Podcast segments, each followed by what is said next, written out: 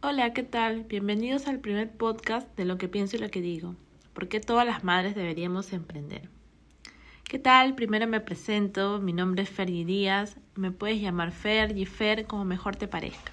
La idea es que entremos en confianza y podamos entablar una linda amistad. Me presento como más me gusta, soy madre, madre de profesión y de vocación. Como le hemos puesto en un post muy bonito de Instagram, nos puedes seguir en arroba lo que piense y lo que digo. Madre de tres hijos, Ángela, Felipe y Micaela, a la que llamamos Miquita. Otro día te cuento por qué. El nombre de mi podcast, Porque una madre debería emprender, es lo que seguramente te ha llamado la atención y por eso me estás escuchando. Este título que he escogido es más para mí una hipótesis a la cual estoy dedicando un trabajo de investigación para probar por qué esto debería ser una afirmación. Te cuento un poquito mi experiencia personal. No sé si a ti te pasa o te ha pasado que de repente te encuentras con algún familiar o algún amigo que no veías hace mucho tiempo. Lo primero que te preguntan dentro de la conversación es a qué te dedicas. Y cuando tú contestas que eres madre y que tienes hijos, te miran que como que con una decepción, como que algo no te salió bien, como que con penita. Y pasa que justo en ese momento, pues de repente no te ves realmente como hubieras querido. Ponte que justo salías a hacer algunas compras de la casa entonces como que la percepción que tiene la persona de ti se vuelve nula. ¿Te ha pasado?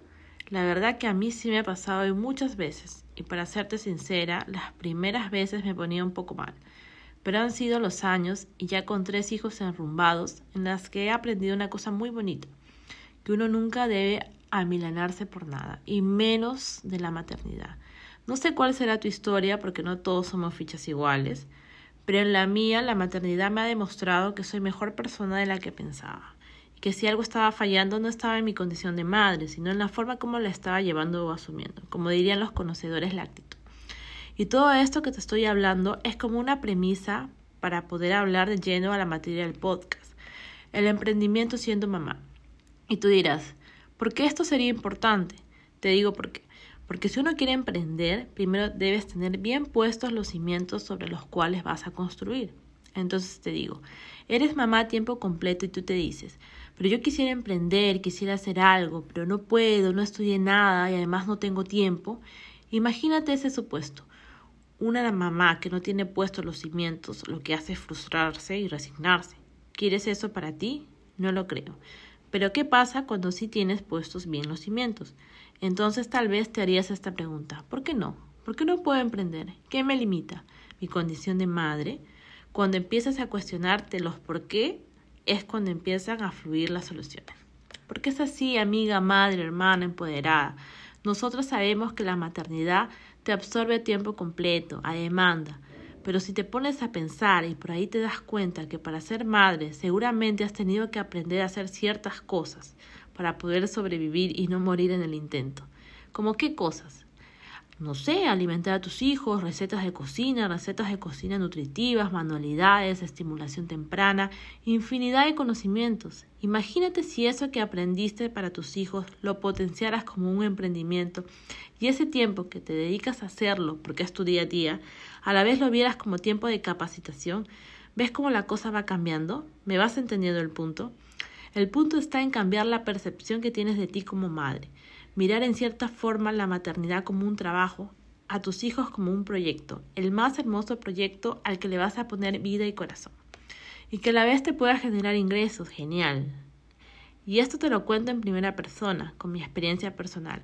Yo también me di cuenta que en la mayor parte de mi vida me la dedico a criar a mis hijos. Y realmente me gusta, amo hacerlo, pero a la vez me gustaría también tener algún emprendimiento pero me daba cuenta que no tenía tiempo. En vez de quejarme o ponerme mal, me dije, oye, pero ¿qué pasa si ese tiempo que te dedicas a ver a tus hijos lo potencias y le das un giro emprendedor? Y así ha sido. Entonces empecé a potenciar mi blog y ahora estoy haciendo este podcast y cada vez que me pasa algo, pues lo convierto en post. Cuando mis hijos tienen un problema, lo vuelvo materia para hacer algún artículo. Cuando mis hijos hacen alguna pirueta, la grabo para alegrar a mis seguidores.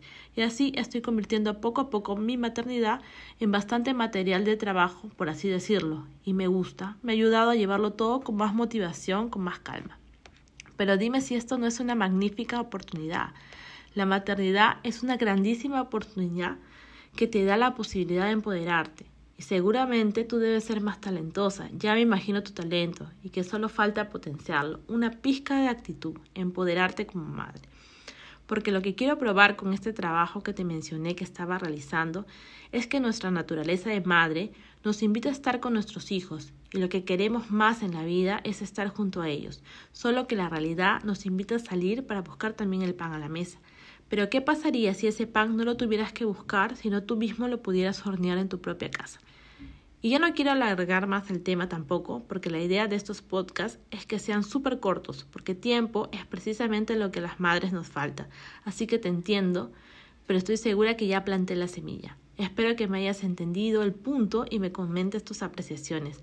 Te invito a seguirnos en las redes de Facebook e Instagram como arroba lo que pienso y lo que digo y en Twitter y TikTok como L pienso y digo. Hasta el otro podcast.